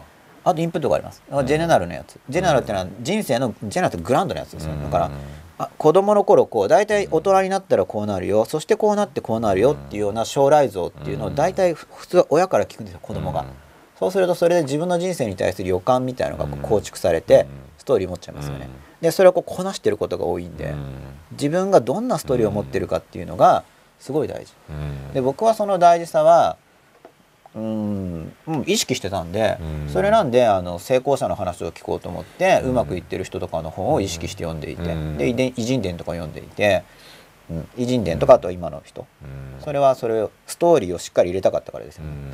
だから教訓話子供の時による読む教訓話でオチが悪いやつが多いんですよ、うんあれは警戒して考えていて、だから好きだなって思ってたのは「わらしべ長者」うん。あれはいい話だと思って、なんか増えてくるんですよね、うん。初め何度も読んだんですけど僕が読んだバージョンだと初めは確か虫？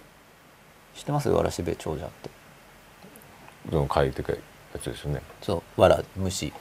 あ虫でしたよね、とん飛ぶやつ。あれいい話なんですよ。でいい話だから生徒におすすめのストーリーありますか？って聞かれてわらしべ長者売ってないとかって言われちゃって、書店に探しに行ったらあるんですけど確かにマイナーなんですよね、うん。僕は好きな話なんですけど、でいろんなバージョンがあるんですけどまあ普通に子供に売られてるやつはお金持ちになって終わるかお金持ちになった後にこう社会貢献始めるかうん。そのお金で、うん。なんかいいやつですよ。うん。なんかそういうこうあどんどん交換してどんどん増えていくっていう話を入れなくちゃと思って、で僕の親が持っていたストーリーっていうのはこううまくいったらこけるんだよっていう話を何度もしてくるんですよ。うん。要するにね。いわゆるうまくいってるという人の話があるじゃないですか、油断大敵的な感じですか？油断大敵っていうよりなんい調子乗るなみたいなメッセージなんですかね。やもっと運命論的な。あ運命論的に。多分。いやそう運命論っていう自覚はないですけどすごいで要はすね稼いだら自分の息子に不幸になるぞっていううん。まあでも意識しちゃってるんじゃなくて本人もそういうの持っちゃってて。で見てると本人は確かにその通りになってるからああ発動しちゃったなと思って。そうだからでも僕の中にはそれは絶対入ってるはずだから警戒して中和剤としてもっといいやつを入れておかないとちっちゃい時にと思って。そうだからいや僕は何が大事ってそもそもだからどうなりたいかが一番大事じゃないですか、うん。そのビジョンがなきなさすぎるなと思うんですよ。はいでもうどうなりたいかでじゃあそれがどうしたらできるか考えればいいじゃないですか、あと僕いらないと思うんですよ。あとそのどうなりたいかの話で僕すごくこう言いたいちょっといいですけど、うん。どうなりたいかの話ですごい僕これみんなに言いたいんですけどそれ今どうなりたいかなんですよ、うんうん今。それはななんかどうなりたいかって話をすると、まあ、うん。そのビーイングの話なんですけど、うん。なんかじゃあ勉強していい大学どうのこうの、うん。でなんとか10年後にこうなって、そういうビジョンを持ってもいいですよ、うん。だけどそれはサブでうん。すっごい大事なのは、うん今なんです今です、うん。近未来。今ってどんどん移動してきますけど、うん今最近ですねこここ1週間とか1ヶ月とか、うん。そこでどうなりたいかが大事なんですよね、うん。ここで幸せになろうと思わないと、その先回しにするっていうのはうん。考えてる風でいて、うん考えてないんですよ、どうでしょうねでもね、うん。だからこう誰かとコミュニケーションしてるこの瞬間に今どうしたいかっていうのに気づくのはすごい大事じゃないですか、多分そうするとアクション変わるじゃないですか、でこの人は信じれるか信じられないかとかじゃなくって、はい。どうしたらこの人と仲良くなれるかっていう。で自分が何を今楽しいのがあと大事ですよね。うん、そうですね。今楽しい今幸せっていう、うん。でその今幸せっていうのがこれもなんかすぐごまたもう誤解されて似て非なるが湧くんですけど、うん。今幸せっていうのは切な的に今を生きて将来こけるって意味じゃないんですよ、すぐそういうことふうに取られちゃうんですそれは親父の教え？いや違うそれは、えっと、コミュニケーションしてきた経験ですね。今の幸せっていうと、うん。もうねすぐずれるんです。だ今の幸せっていうと、ある意味将来こ将来こけそうなことやったら今幸せじゃないじゃないですか不安が出るから。でもある意味だから僕は切な的だと思うんですよ。だからそのその瞬間今しかないっていうこの瞬間をあそうそうそういう意味では切な的です。そういう意味でね。だからやっぱりまあそういう意味ではこもうこの瞬間いつ吉永さん、今日が最後かもしれないっていうふうに本当に思えるかどうかでやっぱ変わるじゃないですか、うん、そうです。一期一会の話です、ね、一応一応やっぱりそこの切な的なでも命というのをベースにした切な的なものを逆に持ってた方が、うん本当にじゃあ何すべきかっていうのはすごく見えやすいなっていうのが思うんですよね。はい、そうすると本当にそこはね最近やっぱ体感でこうすごく割と自分の中で入ってきてなると変わりますよねやっぱね、やっぱり大事にしようと思いますよね、うん。全てのものを。いいですね、うん。まあ、僕はそれだとハイデガー的な文脈を感じるんですけど、まあうん吉田さん別にハイデガー読んだそう思ってるわけじゃないと思うんですけどハイデガーって何ですか？そういう人がいるんですよ。ハイデガーっていう、まあ、この人よりもっと真面目系の哲学者ですって言っていいと思います。あハイデガーとかそういうこと言ってるうん。言ってるとまあ思うんですけど、俺でもまあなんか多いですよね。だからほらジョブズとかも言ってたしね。うん。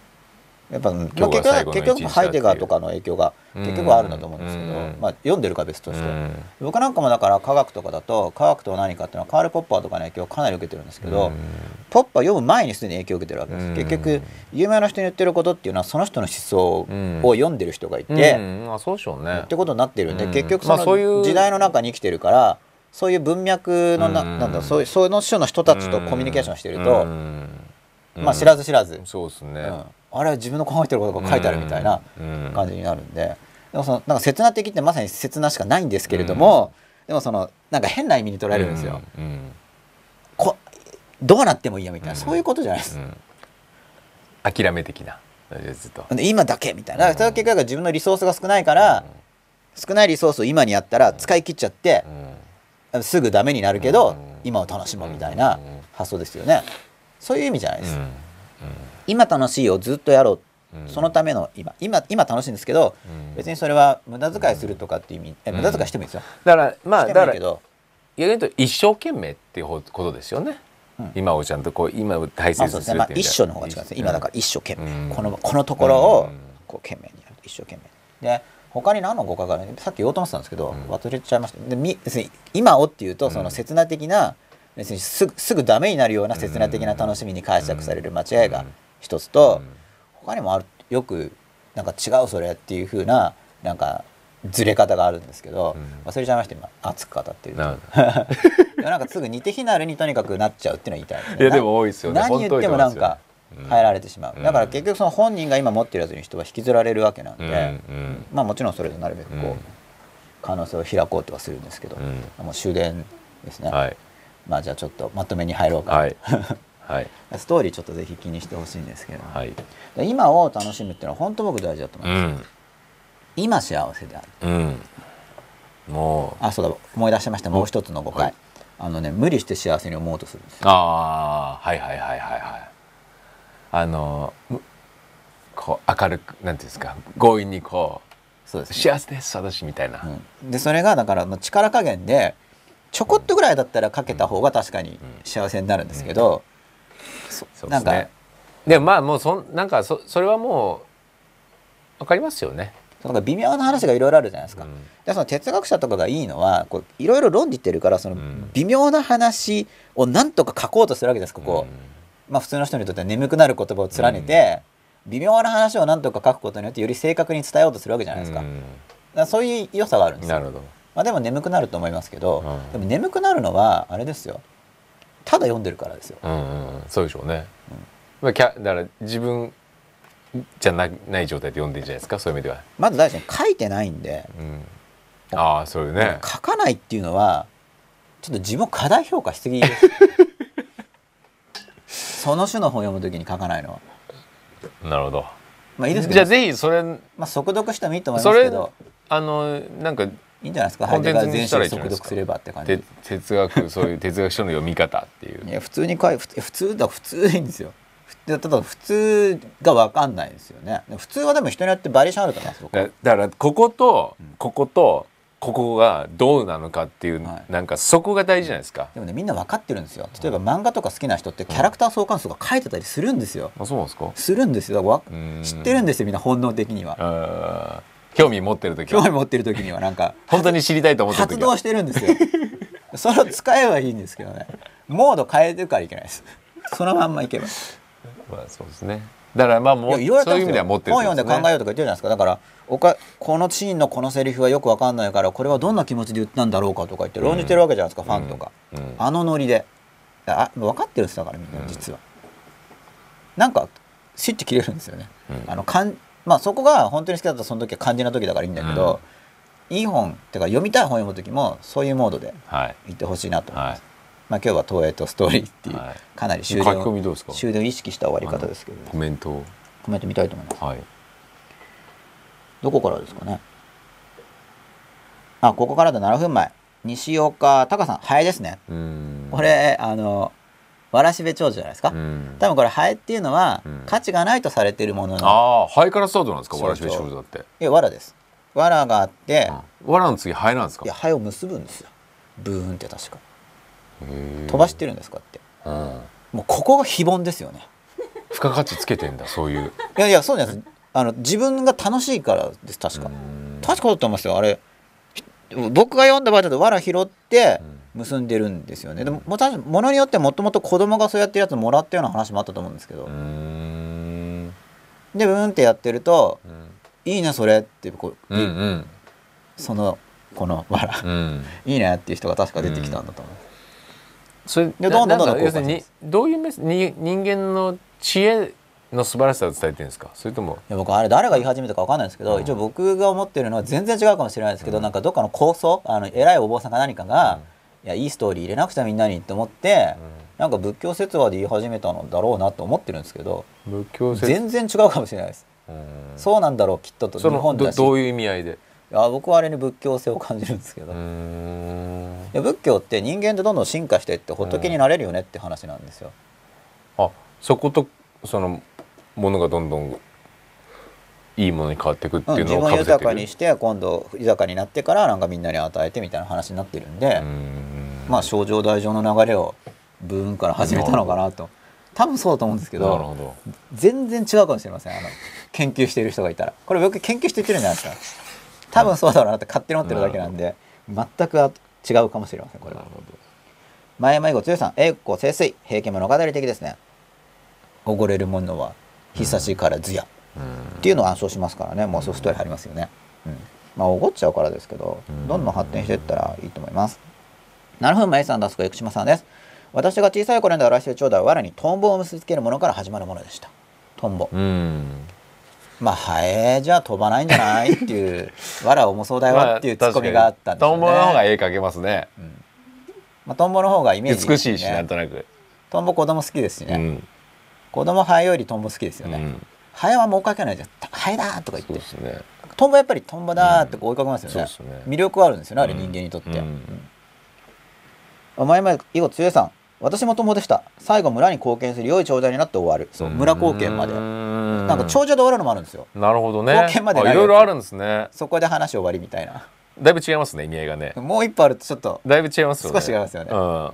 でそういうの分かりやすく、うん。要はスタートが全然なくても貧しく思えても、うん要するにもう藁っていうのは怒ってたんです確かうんだからもらえるんですよ、でいやうん。何も持ってなくても、うん。あの村に寄付できる長者になるんだよっていう話なんですけど、なんか口頭無形で片付けられてる気がするんですけど。なるほどね。いやあれ本当にトンボやるって意味じゃないですからね。うん。要するに僕が言いたいのはあのトンボ結んで歩こうよって意味じゃないですからね、うん。まあそう思ってる人いないと思うけど、うん。だやっぱりやっぱり人間の可能性みたいなものを伝えてんじゃないですか。何にもなくたって僕はそういう解釈です。知恵と行動で、で僕一番好きな話はあれ。うん。わらしべ長者。あ人気がないのが残念なんですよね、ーうん。7分前ゆるぼぶさん。今が楽しくないと嫌イコール行き当たりばったりでいいのか仕事を楽しみから遊びじゃないんだ。もう誤解されまくりです。わら。そう誤解されまくりなんですよ。だからもうふっていう感じでもうそれは誤解だよっていうのを説明してあげるといいと思うんですよね、うん。そうもう本当誤解されます。でも私誤解されるのもだから楽しまないといけないんですよ、うん。もう人は人を誤解するし人は人をバカにするし、僕もバカとかいろいろ言ってるじゃないですか、あんまバカにしてる気分気持ちはないんですけど、うん。目覚めてほしくて、うん。言ってるつもりなんですけど、うん。まあカチンとくる人もいると思いますけど。まあそれも楽しいなと思ってやらないと。でもなんかカチンとくるさせるっていうのも僕すごく重要だなと思いますよ。忘れられてまある実は感情にアプローチする仕事としては。手法の一つうん。手法の一つです。7分前ゆるぼぶさん将来とか夢とか未来ばかり気にしすぎてたらどこに生きてるかわからなくなります、そうなんですよ。まあ真っ裸で、うん。えーと彼岸と志願って話でやったと思うんですけど、うん。本当そうです。今今ってやつですね、うん。今に生きるとかって言いますがあれも違う今に生きてるんですよ。今以外生きてみろって感じですよね、今に生きろとかいやいおかしいじゃないですかだから。それがなんか幸せじゃないのに幸せになるみたいな話で今に生きろっていうかいや今に生きてるんですよ、うん生きろっていうかそういういや生きてるよっていうのを分かってほしいって感じですね、うん。今に生きようって知ってる時点でもうおかしくなってますから。ね、これも微妙な言い方で確かに今に生きようよって言い方の方が伝わることもあるんですけど、ただまあすもうすでに今に生きてるっていうかそこ以外は無理ってことなんでうん。うん無理ですよね。うん。でそこが多分今だやっぱり自分に気づいてるかどうかだと思うんですよね、はい。そこの結局は。うん。前前後剛さんスター哲学では完全な諦め普段の魂の平成ですがストー哲学がちょっと地味忘れましたけど僕ストー哲学それなりに好きなんですけどね、うん。うん。まあ、魂の平穏っていう感じのうんやつなんですけど確か岩波文庫で出ててちょっと有名な人言ってちょっと今忘れちゃったんですけど、うん、僕も好きで読んでました。ちょっとこういうイメージと違うんですけど僕の中では、うん。まあイメージは人はい。それぞれはいかなと思います。ということで、はい。えー今日はとストーリーの投影というのを扱いました、はい間に合いますかねそれでは。い。来週もまたはい。10時頃からはい。お送りしたいと思います、はい。よかったらぜひ今週は自分の中のストーリーの投影と。か、ジョンさんに一回はい。どんなストーリーが入ってるかとか。はい。OK ですか、はい OK ではい、す見ていただけたらと思います。はい。どうもありがとうございました、はい。おやすみなさい。ありがとうございました。おやすみなさい